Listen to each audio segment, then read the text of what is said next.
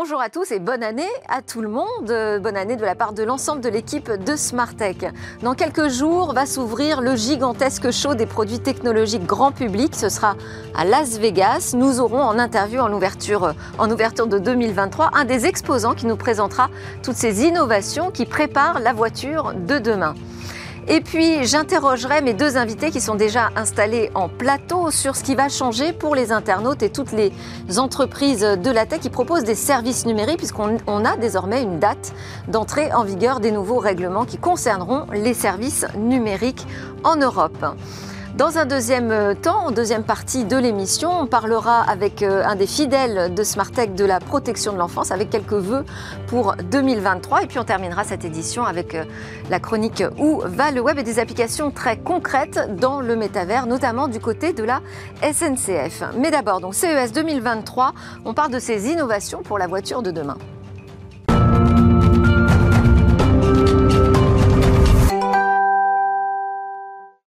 Alors pour inaugurer cette nouvelle année, j'ai le plaisir de recevoir deux avocats en plateau, Romain Perret, avocat associé chez McDermott Will Emery et Jean-Sébastien Mariez, avocat associé chez Momentum Avocat. Bonjour à tous les deux. Bonjour. Mes meilleurs voeux évidemment pour euh, cette nouvelle année. Également. Merci de partager avec nous votre expertise sur ce nouveau règlement, le Digital Services Act, qui va s'appliquer donc à l'ensemble des services numériques qui seront proposés aux Européens. On verra ce que ça change pour euh, les internautes, mais aussi euh, pour tous les fournisseurs de services numériques. Alors, avant, je propose qu'on aille euh, du côté des innovations dans l'automobile, puisque le CES de Las Vegas va ouvrir ses portes dans quelques jours. C'est le grand show des technologies, des produits technologiques grand public. Et évidemment, la voiture y tient une place de plus en plus importante. Mais la voiture, il faut plus largement parler de la mobilité de demain. Bonjour Alexandre Corjon. Merci d'être connecté avec nous. Vous partez, vous, demain pour euh, Las Vegas. Et vous allez nous dévoiler donc euh, ces nouveautés que vous allez présenter là-bas. Vous êtes le directeur innovation et software de Plastic Omnium. C'est une première participation au CES, mais évidemment, vous n'êtes pas une start-up, hein, puisque ça fait plus de 75 ans, je crois, que vous accompagnez le, secteur de l'automobile dans, dans, ces transformations. Vous concevez des systèmes de carrosserie, de réduction des émissions, des solutions d'éclairage, de stockage d'énergie, notamment d'hydrogène et de piles à combustible dont on va parler. Mais je voulais qu'on démarre ensemble, Alexandre, avec euh, des innovations peut-être un peu plus spectaculaires. Euh, par exemple, on me dit que vous allez présenter le pare-choc le plus intelligent au monde.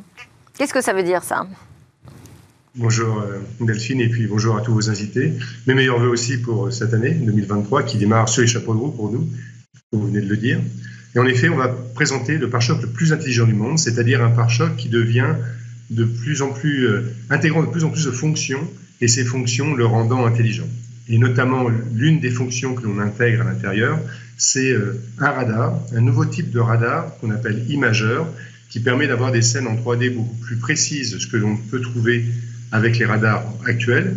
Et donc, euh, l'intégrer de manière idéale dans le pare-choc va permettre d'améliorer la performance du système. Mais alors, c'est-à-dire très concrètement, qu'est-ce que ça va changer, moi, quand je vais rouler avec euh, ce véhicule équipé du pare-choc le plus intelligent au monde? Ça change quoi pour le conducteur, pour la sécurité routière?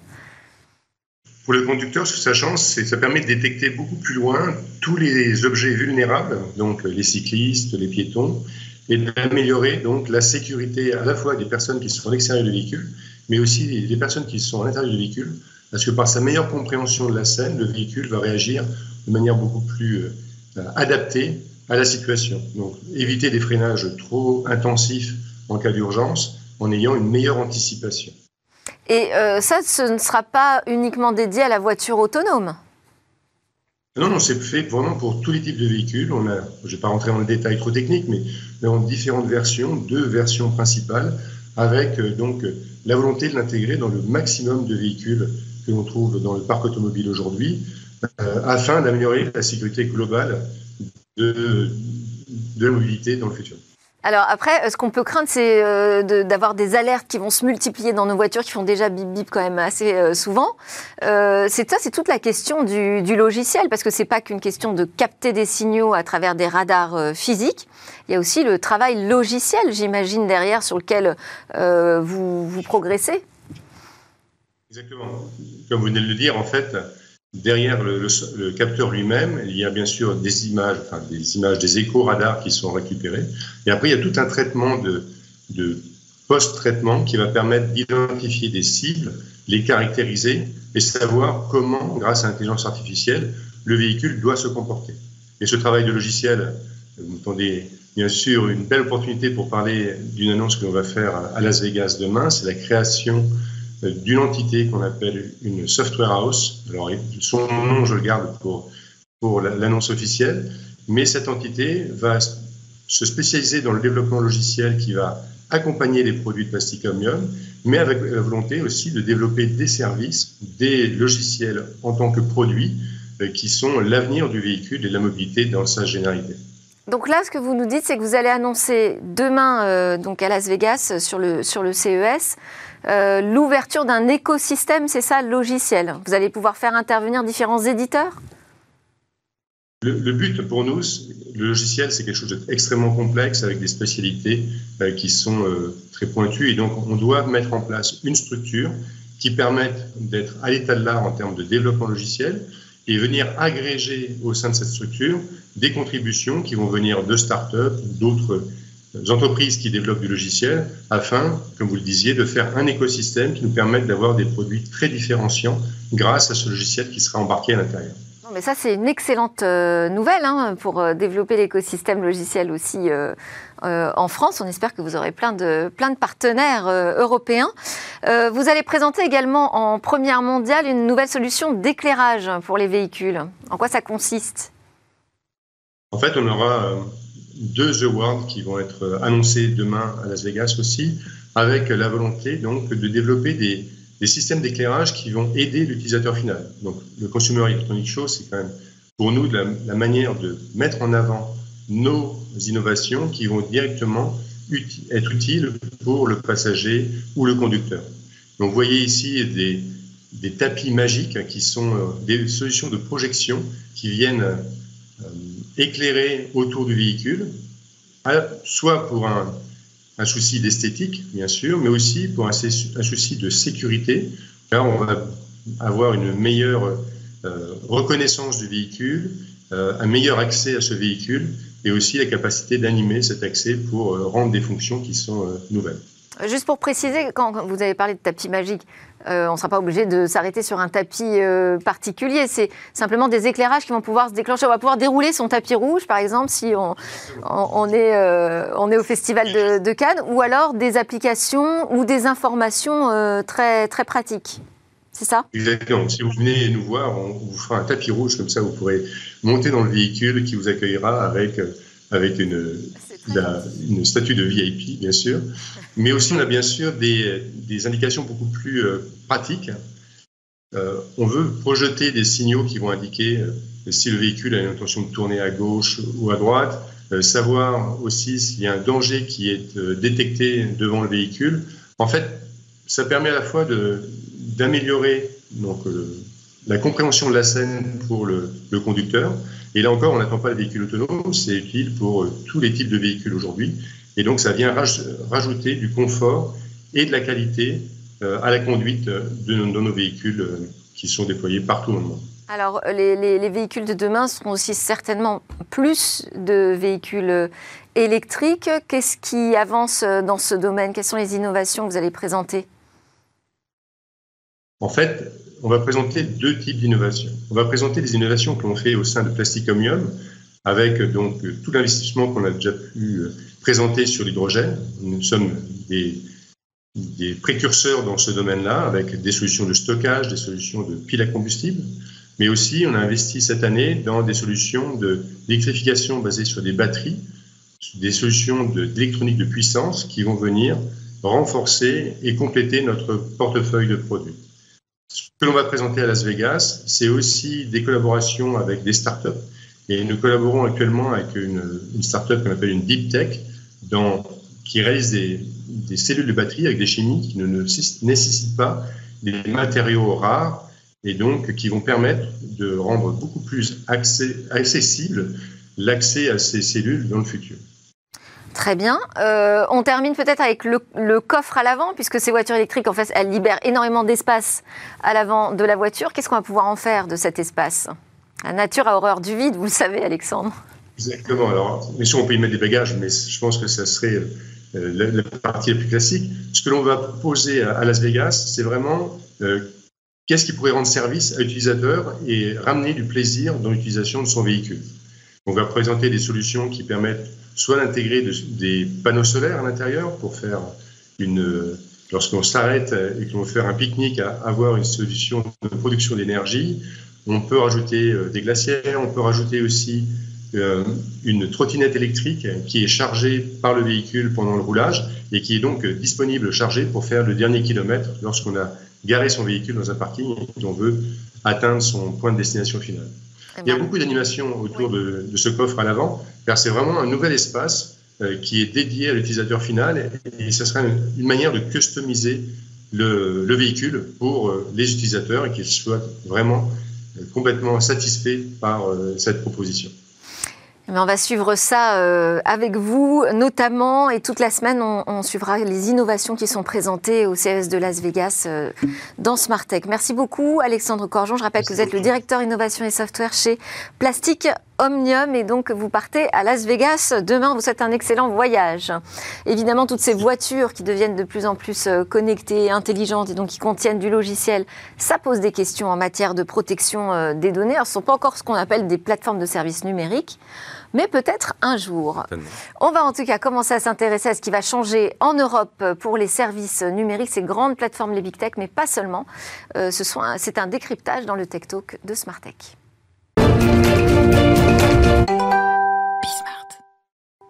Il a été adopté en octobre dernier et on connaît désormais la date d'entrée en vigueur du DSA qui va réguler les services numériques en Europe. Ce sera le 1er septembre 2023, euh, autant dire demain. Alors quelles sont ces règles qui vont changer dans l'Union européenne pour les plateformes numériques?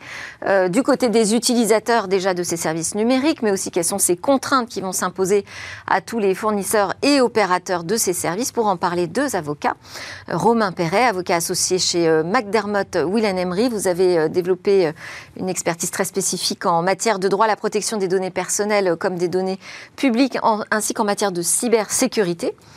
Et avec vous, Jean-Sébastien Mariez, avocat associé chez Momentum Avocat. Vous, depuis plus de 15 ans, bonjour, vous accompagnez les acteurs de l'économie numérique dans la protection de leurs innovations et la sécurisation de leur activité.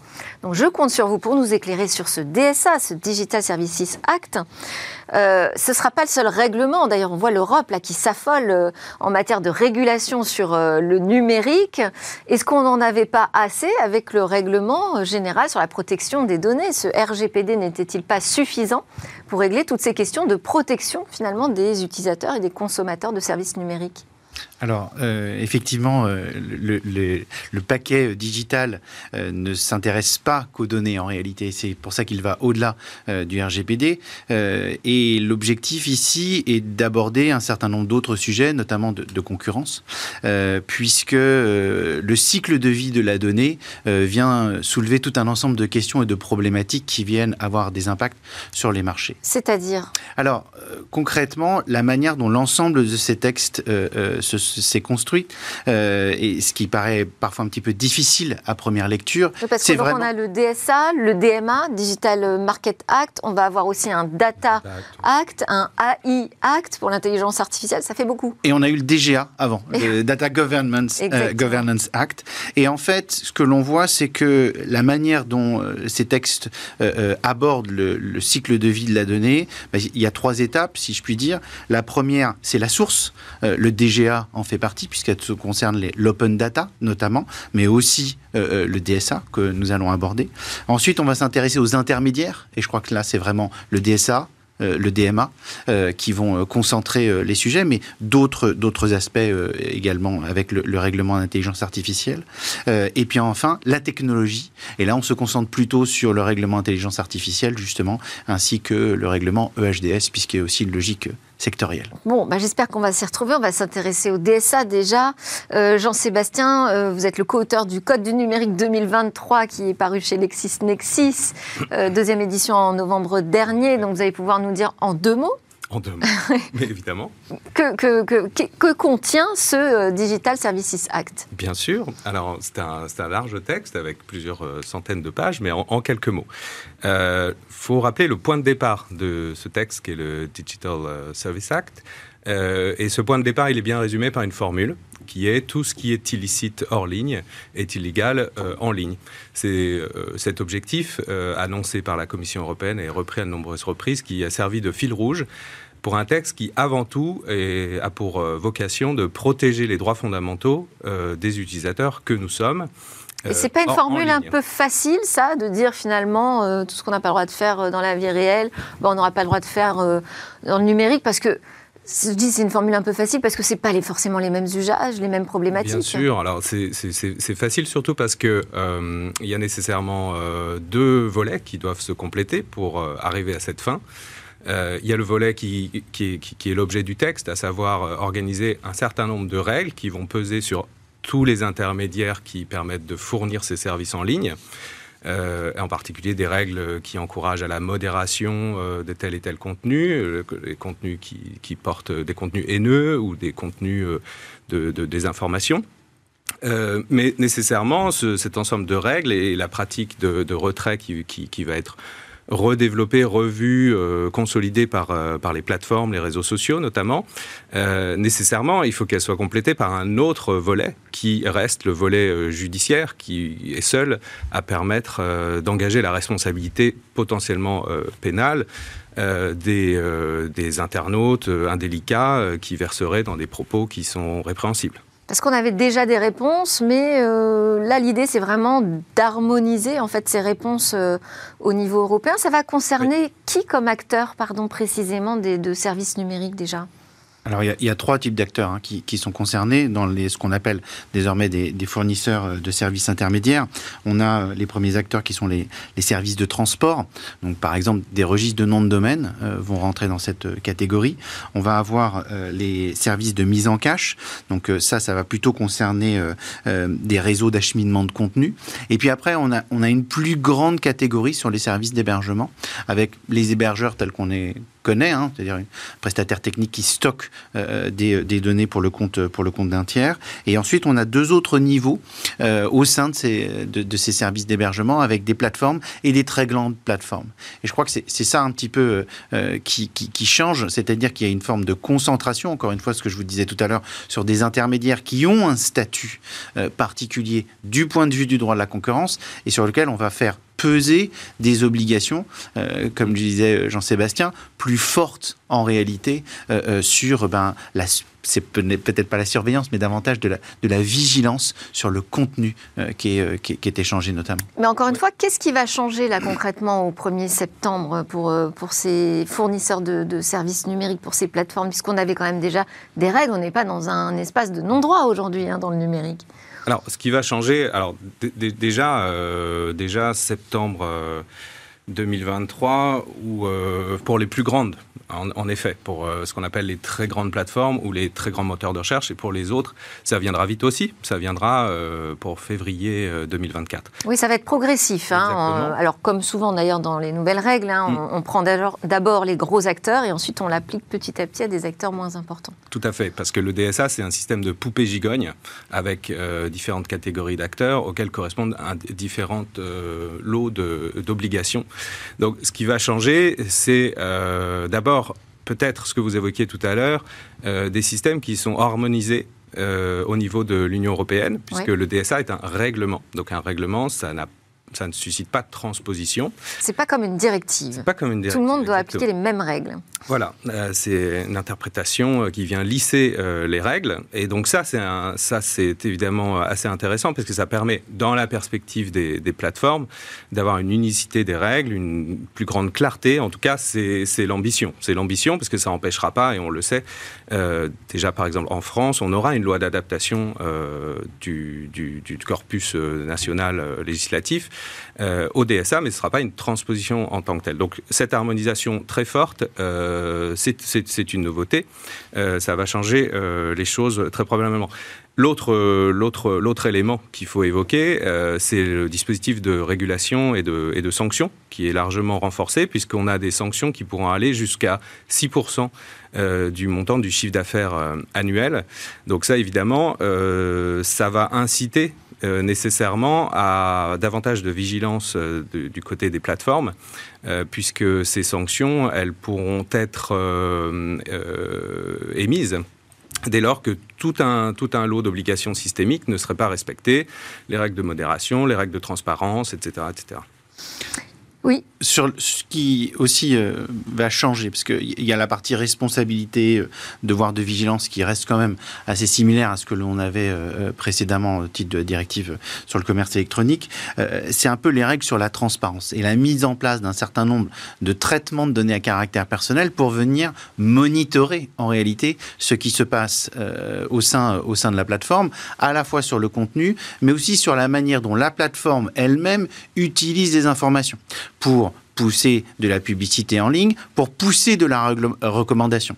Alors, euh, comment, elle va se, comment elle va se concrétiser cette transparence? Alors, elle va se concrétiser par des mesures d'information supplémentaires sur la manière dont, en réalité, cette publicité, elle est ciblée. Alors, la difficulté se pose entre deux niveaux, entre la plateforme en ligne et la, très grande plateforme en ligne, où on voit que, euh, évidemment, plus la, la plateforme euh, est importante et donc a un pouvoir de marché, plus elle va avoir des sur les critères euh, euh, qu'elle va utiliser pour venir pousser de la recommandation. Et ça va entraîner, et là il y a un volet euh, entre guillemets RGPD, si je puis dire, hein, une possibilité de s'opposer à la manière dont les données sont analysées pour ensuite pousser de la recommandation par, par l'acteur sur le, sur le marché.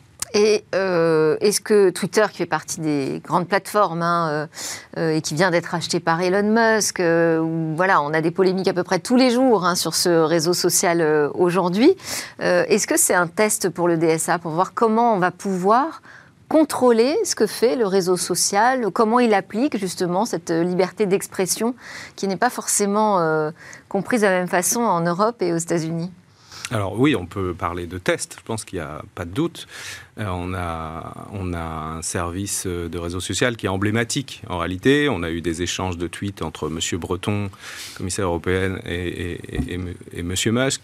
Euh, en réalité, c'est un symbole, euh, en quelque sorte, l'application du DSA à Twitter, mais les problématiques elle dépasse largement euh, ce réseau social-là, puisque les problématiques, et c'est là-dessus... Mais ça peut changer les règles vraiment de modération des contenus, ce DSA ah, Oui, elles peuvent... Ben, en fait, enfin, l'exemple qu'on évoquait est un, est un, bon exemple, parce qu'en en réalité, il y, a, je pense, deux, deux, perspectives qui se, qui se croisent en termes de modération des contenus. Euh, il y a une modération qui, euh, qui vise à l'attractivité pour les utilisateurs.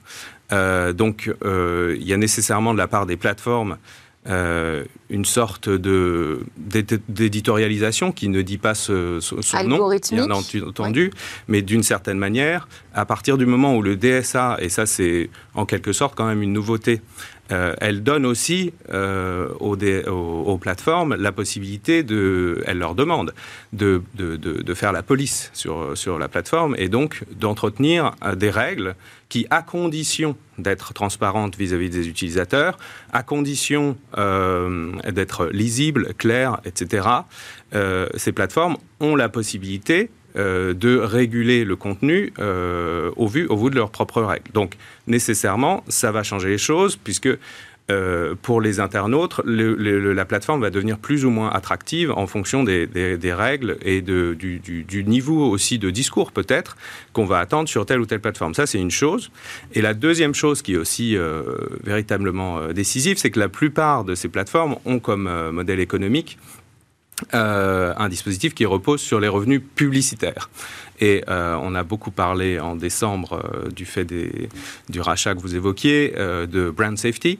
brand safety, qu'est-ce que c'est? C'est la capacité pour une plateforme, en tout cas c'est un des aspects, c'est une capacité pour les plateformes à attirer des annonceurs qui vont venir sur cette plateforme pour faire de la publicité et donc à générer du revenu.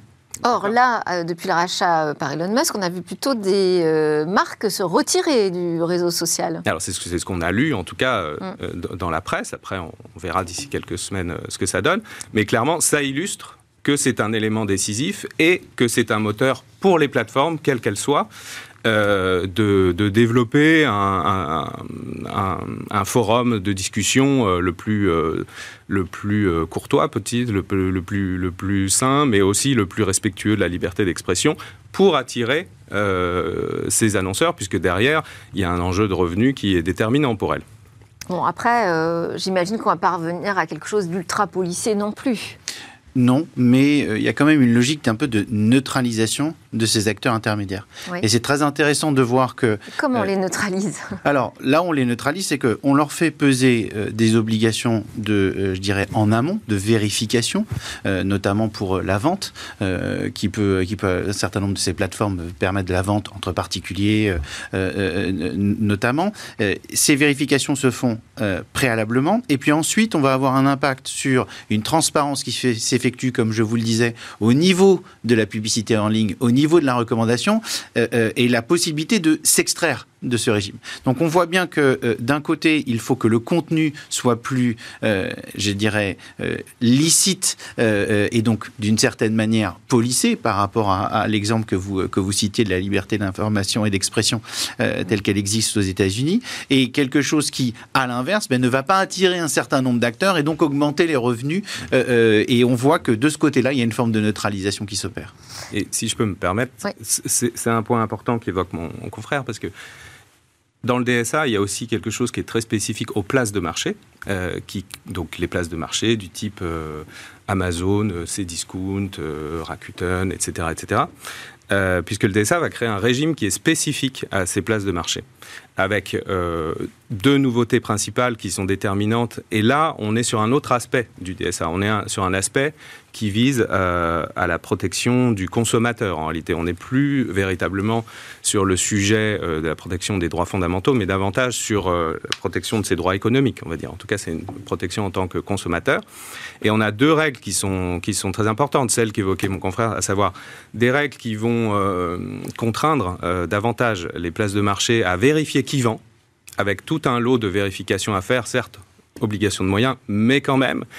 Euh, qui seront d'autant plus euh, importantes euh, pour introduire de la transparence vis-à-vis de qui est le vendeur, d'où viennent les produits, et c'est un sujet qui n'est pas neutre actuellement avec toutes les, questions liées au greenwashing par exemple, mais, mais aussi d'autres, d'autant plus importante qu'elle va être complétée par un deuxième texte qui arrivera en 2023 sur la protection des, produits défectueux avec le même type d'obligation vis-à-vis, de, encore une fois, de la vérification de l'identité de qui vend derrière. Donc ça, c'est vraiment une nouveauté qui est importante, y compris pour lutter contre des produits contrefaisants.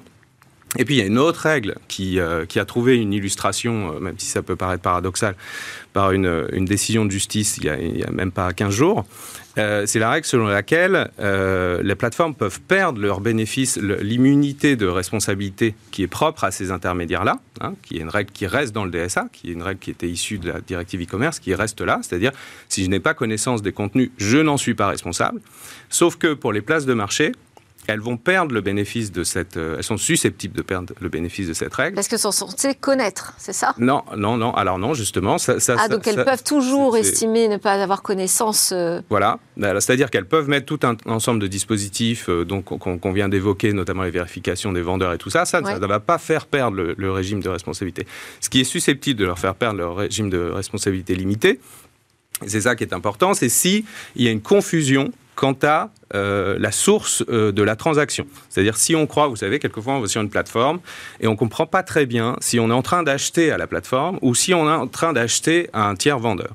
Et ça, c'est une règle dans le DSA euh, désormais qui dit que si justement vis-à-vis du consommateur, la source du produit de la transaction n'est pas claire, c'est la place de marché qui, qui, qui peut être rendue responsable. Et il n'y a pas plus tard que dix jours, la Cour de justice de l'Union européenne a quelque part fait application anticipée de ce texte, puisque je parle d'anticiper, puisque ce texte n'était pas en vigueur quand la procédure a débuté, euh, dans une affaire qui opposait euh, Amazon à, Louboutin, et qui dit que euh, donc Amazon faisait usage du signe enregistré par Louboutin, donc cette fameuse marque d'escarpins, de, lorsque l'utilisateur de son site a l'impression que c'est elle qui commercialise en son nom et pour son compte des escarpins de la marque. Donc euh, c'est une règle qui est fondamentale parce que là où les places de marché n'avaient pas à se soucier euh, outre mesure euh, de qui vendait et qu'est-ce qui était vendu, là on a ces deux règles-là qui vont clairement changer la donne. Mais alors, parce qu'il ne nous reste plus beaucoup de temps, là, on a parlé des textes à venir, vous venez de nous parler de textes déjà existants. Comment tout ça va réussir à s'entremêler? Est-ce qu'on risque pas d'être totalement illisible en Europe pour les acteurs du numérique? Alors, c'est vrai qu'il y a une difficulté de, lecture. Euh, les, autorités de protection des données, d'ailleurs, l'ont souligné euh, lorsqu'elles ont émis euh, leur avis. elles ont fait un certain nombre de recommandations qui n'ont pas toujours, ils n'ont pas toujours été suivies sur bah, le statut de ces intermédiaires. Sont-ils des responsables de traitement? Sont-ils des sous-traitants? Évidemment, sont plutôt des responsables de traitement par rapport à la position traditionnelle de ces autorités. et, c'est vrai qu'on va avoir sans doute une, une, une articulation qui va pas être évidente, euh, puisque on reste, euh, il faut bien le reconnaître, au niveau des principes, euh, euh, pour beaucoup à droit constant. donc ça, on a une, idée, une orientation pour un certain nombre de choses. en revanche, pour ces, petites évolutions que l'on peut que l'on peut avoir, je pense plutôt effectivement à la publicité en ligne et la recommandation, comme je vous le disais, puisqu'il y, a bien deux niveaux distincts, mais dont les critères ne sont pas forcément extrêmement évidents à distinguer en, entre, les, entre les deux euh, pour savoir quelle va être déjà euh, l'obligation qui pèse euh, sur l'intermédiaire en question. Et puis, il y, a un autre, il y a un autre aspect qui, qui, va poser, qui va poser aussi difficulté, c'est la manière dont justement ces plateformes vont mettre en place des procédures en interne pour pouvoir ben, canaliser ces textes et on risque, malgré l'effort d'harmonisation, de se retrouver sans doute avec euh, ben, de légères différences euh, euh, dans, dans le texte. Oui, Jean-Sébastien, d'ailleurs, vous avez publié une tribune hein, dans le JDN où vous dites que le DSA apporte une régulation à deux vitesses. Mmh. Mais c'est vrai qu'on peut imaginer que du côté des GAFAM, ils auront, comme moi, la chance de voir plein d'avocats autour de la table pour les accompagner dans la lecture de ces textes. Ça risque d'être beaucoup plus compliqué pour d'autres acteurs. Est-ce qu'on se pénalise pas finalement, nous, aujourd'hui en Europe, avec ces textes alors, il y, a une, il y a plusieurs choses. La première chose, c'est que. Mais alors, très vite, je, vous lance comme ça, mais il va falloir répondre rapidement. La réponse, c'est oui, c'est-à-dire qu'il y a les, grandes, les très grandes plateformes. Euh, je pense, là, enfin, on peut dire très rapidement que euh, elles, ont déjà amorcé le processus de mise en conformité. Il y a un enjeu véritable pour les plateformes de taille euh, plus modeste, et notamment les, plateformes euh, françaises qu'on peut connaître, qui est le coût de la mise en conformité. Ça, c'est une chose. Et secondo, il y a aussi un sujet d'expertise. On, a parlé de la modération, du, du, recours, on aurait pu évoquer le recours au Trusted Flacker, les signaleurs de confiance. Euh, ça, c'est des dispositifs qui vont reposer sur des règles issues de l'ARCOM, donc l'autorité de régulation qui sera en charge de la supervision. En France, Et il est nécessaire que cette autorité, dès aujourd'hui, diffuse un maximum de lignes directrices pour que les plateformes aient des référentiels clairs qui leur permettent de conduire euh, et de piloter la mise en conformité. Bah, certes, dès, aujourd'hui, puisqu'on a, on, a évoqué tout à l'heure que ça allait arriver. Euh, ça va arriver très vite, 1er septembre 2023. Merci beaucoup à tous les deux, Romain Perret de McDermott, William Emery et Jean-Sébastien Mariez de Momentum Avocat. À suivre juste après la pause, on va parler de la protection de l'enfance en ligne.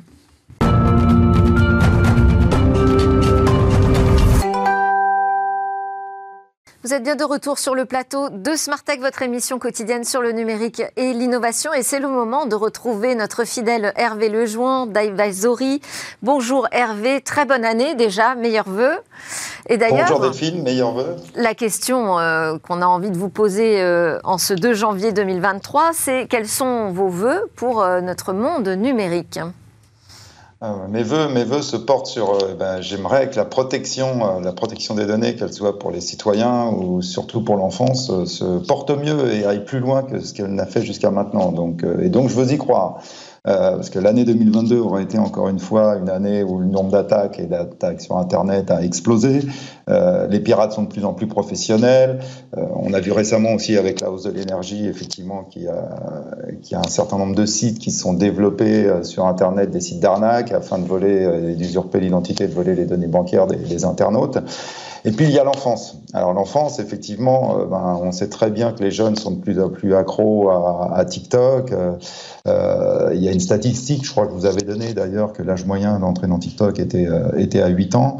Et le temps moyen ne fait qu'augmenter. On passe aujourd'hui à 75 minutes au niveau, au niveau mondial et à 87 minutes même, et je parle par jour, hein, et à 87 minutes aux États-Unis selon une étude de Custodio. Et, euh, et en fait, euh, ça dépasse largement tout ce qui se passe sur les réseaux sociaux. Et puis à côté de, de, sur les autres réseaux sociaux comme Instagram, Facebook euh, ou Pinterest. Et, et, à côté de cela, il y a le pornographique, qui est, qui est, qui est un drame, puisqu'on sait très bien que les, les, jeunes enfants y ont accès de plus en plus tôt, très facilement, et avec les conséquences qu'on peut imaginer. Donc, donc, donc en fait, on est un peu à la croisée des chemins, et même si les autorités européennes, on en parle beaucoup, moi je je suis un peu ça, on me met des textes et tout, mais concrètement, il ne se passe pas grand-chose à part de, donner, de faire quelques amendes et de réprimander et de dire que le consentement doit être, doit être un peu mieux géré. Alors, euh, Hervé euh, Lejouan, j'ai oublié de vous préciser qu'on était en compagnie d'un avocat qui est resté avec nous, Jean-Sébastien Mariez, avocat associé chez Momentum Avocat. Euh, la régulation a un rôle à jouer dans la protection de l'enfance en ligne très ah rapidement, sans prendre trop de temps à notre ah Je peux prendre 30 secondes pour vous dire. En tout cas, il se passe beaucoup de choses euh, ces, derniers temps, puisqu'il y a eu une. Euh, du côté de l'Élysée, il y a une volonté politique très forte qui a été déclarée dans le cadre du, Forum euh, de Paris pour réunir les acteurs concernés et. initier des groupes de travail pour renforcer la protection de l'enfance en ligne.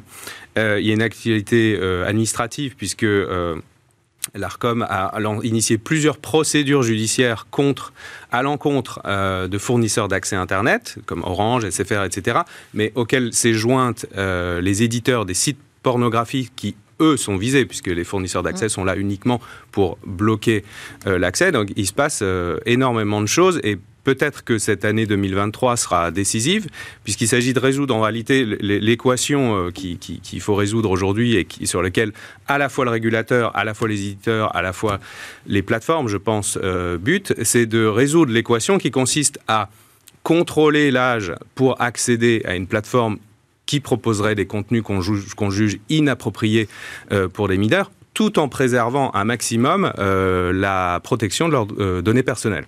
Question technologique, mais aussi c'est un sujet où on attend beaucoup euh, le politique. Hervé Lejoin, vous pensez que ça peut être une priorité politique, ça, pour 2023 ça, ça, doit être une priorité politique et ça doit aussi surtout utiliser la technologie qui existe, euh, parce qu'aujourd'hui, il y a des technologies depuis un certain temps qui permettent de faire de la reconnaissance faciale sans que les données soient conservées. Et on pourrait, d'ailleurs, il y a même des logiciels, vous pouvez faire ça sur Internet, où on vous donne l'évaluation de votre âge.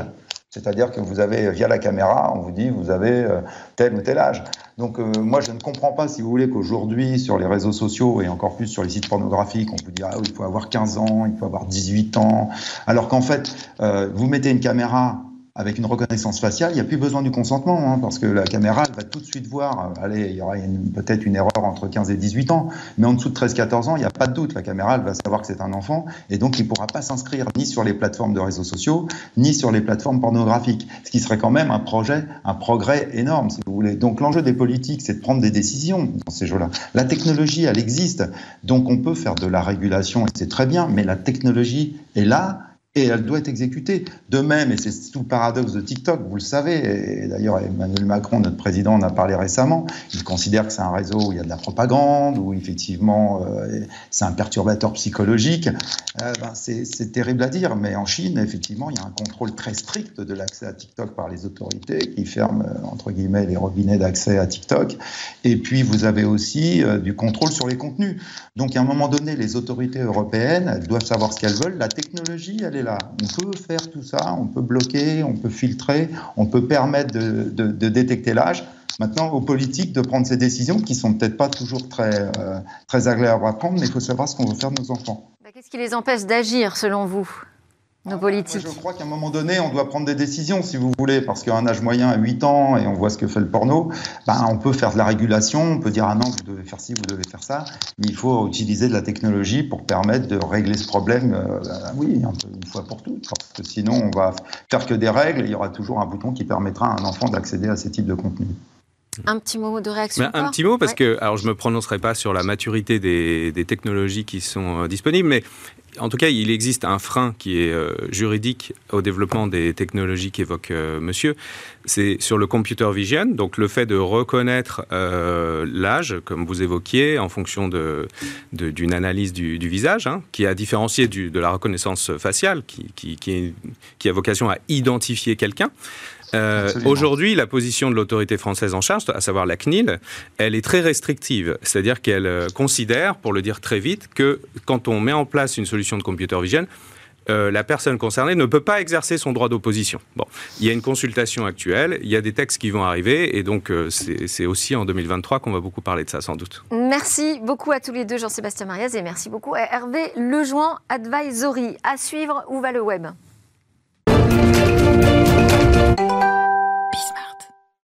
On va explorer le métavers avec des nouvelles applications très concrètes qui permettent de se former à des nouveaux métiers, notamment à la SNCF.